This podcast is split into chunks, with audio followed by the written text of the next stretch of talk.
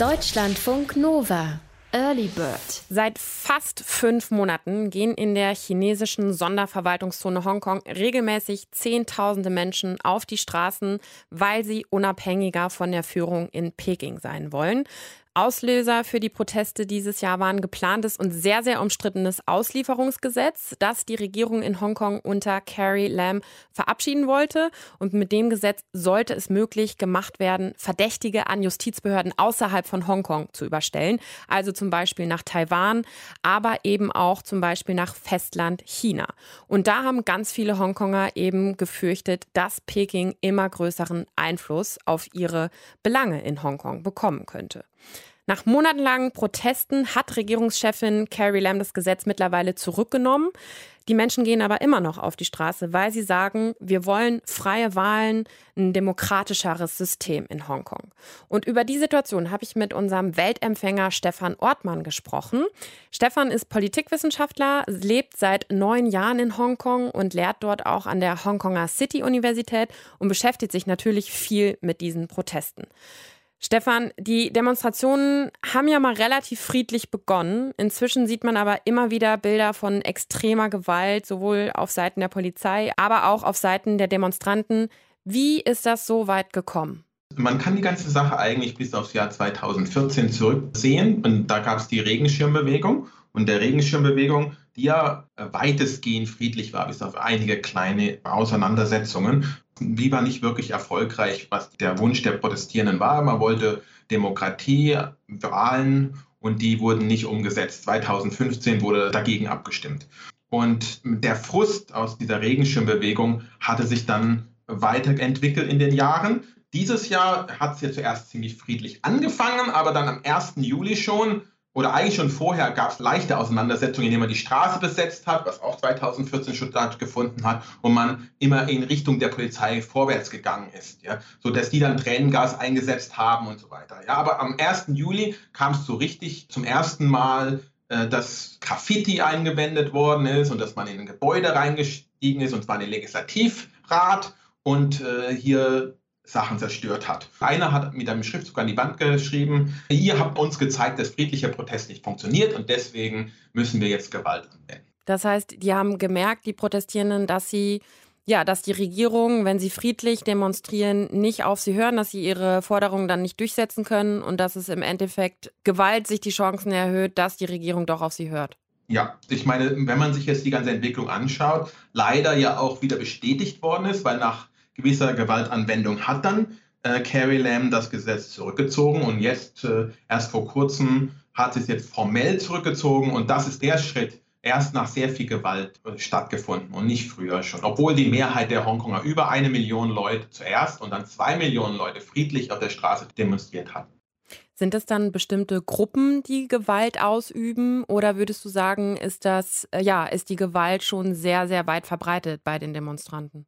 Also es ist so, dass natürlich bestimmte Leute das sind, aber es ist keine Gruppe im Prinzip. Es, jeder kann da frei dran teilnehmen und die mobilisieren sich durchs Internet. Mhm. Ähm, und es ist vor allem Jugend. Es hat sich auch dadurch entwickelt, dass es immer jünger geworden ist. Also der Jüngste, der verhaftet worden war, zwölf. Und es ist so, dass die Proteste zwar jedes Mal in den Medien ziemlich stark auf die Gewalt eingehen, aber es ist eigentlich ein relativ kleiner Anteil. Es findet normalerweise relativ gegen Abend statt und dann gibt es Auseinandersetzungen, die eigentlich regional relativ stark beschränkt sind. Und dadurch würde ich sagen, äh, dass die Medien natürlich mit den Kameras immer direkt auf den Protestierenden sind und ganz vorne dabei sind. Dadurch kommt das Bild eigentlich auf, dass hier so eine Art Kleinkrieg stattfindet oder ziviler Krieg. Ja. Aber in Wirklichkeit wenn man nur eine Straße weitergeht, ist es eigentlich so, als ob die Leute ganz ihr Leben ganz normal weiterleben. Ja? Und da, dadurch würde ich sagen, sollte man das nicht ganz nicht zu arg übertreiben. Man liest immer wieder auch von so Schlägern, die dann Demonstranten angreifen. Was sind das für Gruppen? Also die Schläger sind äh, soweit ich das erkennen kann, angeheuerte Kriminelle, also die Triaden nennt man das in Hongkong. Das ist sozusagen die Hongkonger Mafia. Und die können ja für, bezahlen, für Geld gehen die gegen alles Mögliche vor.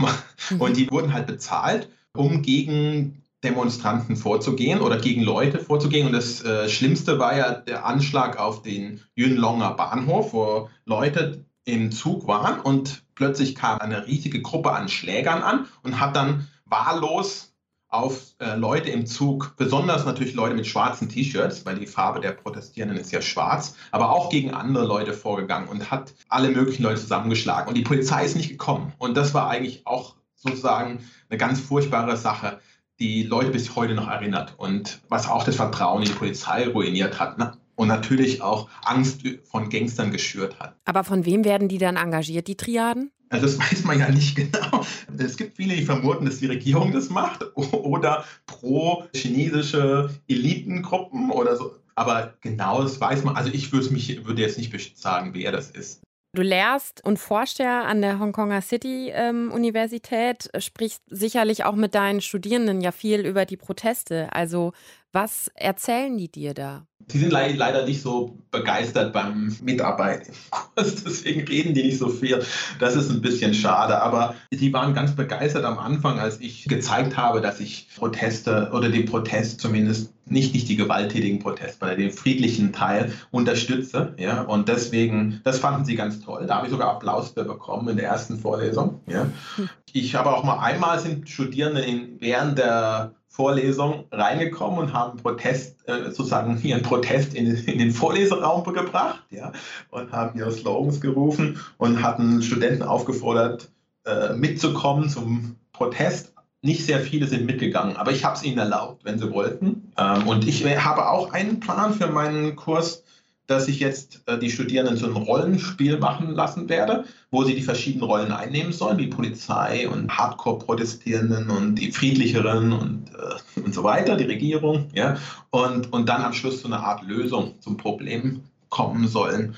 Ja, mal gucken, wie das ausgehen wird. Ich hoffe mal, dass das eine Art Möglichkeit gibt, ihnen dann auch über das Thema mehr zu sprechen. Was würdest du sagen, wie hoch ist die Zustimmung innerhalb der Hongkonger Bevölkerung zu den Protesten? Ich glaube, die Gewalt hat dazu geführt, dass mehr oder weniger Leute schon ein gewisses negatives Gefühl haben, zumindest der Gewalt gegenüber. Aber generell würde ich sagen, ist doch noch eine hohe Zustimmung vorhanden ist. Nur allein dadurch, dass so viele Leute auch am letzten Sonntag auf der Straße waren, zeigt schon, dass viele Leute noch bereit sind zu protestieren. Wie homogen und wie gut ähm, organisiert sind denn die Demonstranten? Das ist ja eine sehr, sehr große, wahrscheinlich unterschiedliche Masse, oder?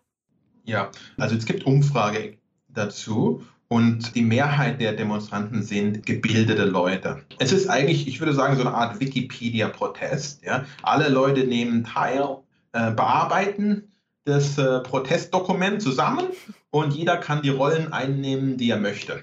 Immer mehr ähm, Hongkonger, auch Demonstranten sagen, dass die Regierung in Peking die Rechte in Hongkong immer stärker beschneidet, obwohl es ja eigentlich eine Sonderverwaltungszone ist, ähm, die Menschen ja viel mehr Freiheiten haben sollten. Siehst du das auch so, dass immer mehr Freiheiten in Hongkong beschränkt werden? Auf jeden Fall würde ich das zustimmen, denn die, die Freiheiten allerdings man muss sagen, es ist eine gewisse indirekte Methode, die hier angewendet wird und deswegen auch ein bisschen schwierig durch statistische Methoden zu erfassen. Ja. Aber zum Beispiel wird ja sehr viele Medien wurden aufgekauft äh, von chinesischen Unternehmen, wie zum Beispiel die South China Morning Post, mhm. ja, oder aber die Besitzer von den Medien haben starke wirtschaftliche Interessen im Festland und damit ist die Presse eigentlich, hat sich ziemlich stark verändert, was die Berichterstattung ist. Ja, und ich meine, die Leute merken ja nur, wie sich das verändert. Die wissen ja nicht warum. Also es ist nicht so, dass da irgendwelche Gesetze verändert worden sind oder dass es irgendwo, dass man das ganz klar festnageln kann und das war's und das war's. Ja, aber so werden auch Leute entlassen, die pro-demokratische Meinung haben oder in der, in den Universitäten kann es sein, dass jemand, der zu stark demokratische Themen verfolgt hat, das dann schwieriger hat, eine feste Anstellung zu bekommen und so weiter. Ja, und, und ich glaube, das ist diese indirekte Methode, das, was Leute besonders aufregt und warum es auch zu solchen Protesten und Auseinandersetzungen kommt. Merkst du das an der Uni auch schon irgendwie oder in deinem Alltag, dass du da auch irgendwie vorsichtiger sein musst oder eingeschränkt wirst? Du bist ja jetzt schon seit neun Jahren in Hongkong. Ja, also ich habe das eigentlich war es nur einmal, aber jemand hat mich eine indirekt eine E-Mail oder mich auf BCC gesetzt von einer E-Mail und da stand schon ganz klar drin, wie jemand, der solche Meinungen haben kann, wie kann der da arbeiten oder so, hat jemand behauptet in dieser E-Mail. Und das habe ich auch meinem Chef weitergeleitet. Und ich muss sagen, das hat mich dazu gebracht, dass man ein bisschen vorsichtiger sein sollte, was man sagen kann, weil man weiß ja nicht, weil ich bin ja nur Assistenzprofessor und nach sechs Jahren geht es darum, dass man ähm, substanziert, also die feste Anstellung bekommt. Mhm. Ja. Und äh, dieser Prozess ist nicht ganz transparent und selbst unser Institut und die Institutsleiter kann nicht ganz durchschauen, was da abgeht. Und es wird ja von oben herunter entschieden. Also unsere Universität ist auch ziemlich autokratisch organisiert. Und daher kann es schon sein, dass auch da politisch Druck ausgeübt wird. Nur nicht direkt. Man würde es auch nicht wirklich mitbekommen und man müsste einen anderen Grund würde man sicher bekommen dafür, dass, warum das so passiert ist. Jetzt muss man ja sagen, die, also Hongkong ist zwar eine Sonderverwaltungszone, aber es wird ja trotzdem ähm, viel von Peking gesteuert. Auch die Regierungschefin ist ja oder gilt auch als relativ Peking treu. Bringt es überhaupt was, gegen die Regierung dann in Hongkong auf die Straße zu gehen, wenn sowieso alles von Peking gesteuert wird? Also, das ist eine gute Frage, ja. Die meisten, ich glaube, die aus der Vergangenheit her zu sehen war, 2003 hatten Protestierende es ja geschafft, ein Sicherheitsgesetz zu stürzen. Da sind auch eine halbe Million Leute friedlich auf die Straße gegangen und es kam, da hat die Regierung einen Rückzieher gemacht, was dieses Gesetz betrifft. Und aus dieser Grundlage her denkt man, dass Proteste schon in gewisser Maßen erfolgreich sein können und auch, dass Peking ja nicht alles entscheiden kann in Hongkong. Allerdings muss man zugeben, dass je stärker die chinesische Regierung Kontrolle ausübt über Hongkong, desto schwieriger wird es in Hongkong irgendwas zu erreichen. Peking wirft ja den Demonstranten ähm, immer wieder vor, dass auch ausländische Kräfte äh, involviert sind in diese Proteste, dass es vom Ausland also auch mitgesteuert wird ähm, in Hongkong. Ist da was dran, deiner Meinung nach? Absolut nicht. Das wird oft von kommunistischen Regimen benutzt. Nicht nur in, äh, in, diesem Protest, sondern in anderen Protesten wurde das auch schon behauptet. Äh, aber in Hongkong ist es ganz klar, das ist eine Internetbewegung, die durch Netzwerk äh, sich mobilisiert. Also man hat Webplattformen, die erlaubt, Kommentare, also es ist eigentlich nur ein Messageboard, aber man kann da Kommentare hinterlassen und dann die beliebtesten Kommentare erscheinen ganz oben. Und dadurch können Sie erstmal schauen, was ist interessant, welche Themen, was wollen Protestierende und dann gibt es andere soziale Medien wie den Telegram Messenger Natürlich Facebook und WhatsApp sind auch noch wichtig, aber die, die, diese Methoden werden dann verwendet, um zu schauen, wie kann man die Leute mobilisieren und was kann man machen. Also es ist, eine ausländische Kräfte hätten es ziemlich schwer, da mitzumischen, weil mhm. die auch nicht verstehen, was in Hongkong abgeht und was Leute wollen und was, äh, was der Ärger ist. Dieses Auslieferungsgesetz, worum es ganz ursprünglich ja ging bei diesen Protesten, ist ja von der Regierung jetzt zurückgezogen worden in Hongkong. Trotzdem gehen die Proteste ja weiter. Was glaubst du, wie es jetzt ähm, weitergeht, wenn du mal so einen Ausblick wagen müsstest? Im Augenblick sieht es so aus, als ob sie weiter mobilisieren, weiter Proteste stattfinden. Die Regierung hofft, glaube ich, dass sie sich so langsam beruhigt ähm, und spekuliert darauf. Mhm. Ähm, und das stört die Protestierenden natürlich und deswegen provozieren sie mehr. Ja? Ähm, ich glaube, dass es nicht so leicht beendet werden kann. Es ist eigentlich wichtig, wäre eine, eine unabhängige Untersuchung äh, der Polizei und vielleicht der Proteste insgesamt. Und wenn Carrie Lam ersetzt wird durch jemand anderes, ich glaube, das ist auch eine ganz wichtige Bedingung, um die Situation zu verbessern fast niemand traut ihr mehr. Weil und, sie zu lange nicht auf die Proteste eingegangen ist oder warum? Ja, und die Art, wie sie reagiert. Also immer sehr spät und sehr arrogant, nicht wirklich eingehend auf die Leute. Und diese Art von ihr ist einfach problematisch. Ja, die, ich glaube, ihr fehlt einfach, sie ist einfach ein Bürokrat, die macht, was ihr gesagt wird, aber nicht jemand, nicht, nicht jemand, der politische Fähigkeit hat, Einfühlsamkeit zeigen kann und überlegen kann, wie kann man irgendwas machen. Und dadurch ist Vertrauen in sie zerstört. Und Vertrauen ist in Polizei zerstört. Und deswegen muss diese beiden Sachen müssen wiederhergestellt werden, meiner Meinung nach. Glaubst du denn, dass die Demonstranten Erfolg haben könnten? Also in ihrer Forderung nach mehr Freiheit, nach freieren Wahlen, die nicht so sehr von Peking gesteuert werden und ja, nach einer ja, echten Demokratie? Also das bezweifle ich stark. Ich glaube, die anderen drei Forderungen, die noch übrig sind, außer der Demokratie, sind leichter zu erreichen als diese, ja? mhm. weil die chinesische Regierung ja, besonders seit Xi Jinping Macht ergriffen hat in China, immer stärker auf Kontrolle aus ist, anstatt Kontrolle zurückzunehmen. Ja? Und dadurch ist es eigentlich ziemlich unwahrscheinlich, dass sie da einen Rückzieher machen. Allerdings könnte es natürlich, das ist die Hoffnung, zu starken Änderungen in China kommen. Ja? Und äh, dann würde es die Möglichkeit ergeben, dass in Hongkong was ändert. Aber ich glaube, ähm, ja, das ist mehr eine Art Hoffnung als eine wirkliche, in derzeitige Situation, das man erwarten könnte.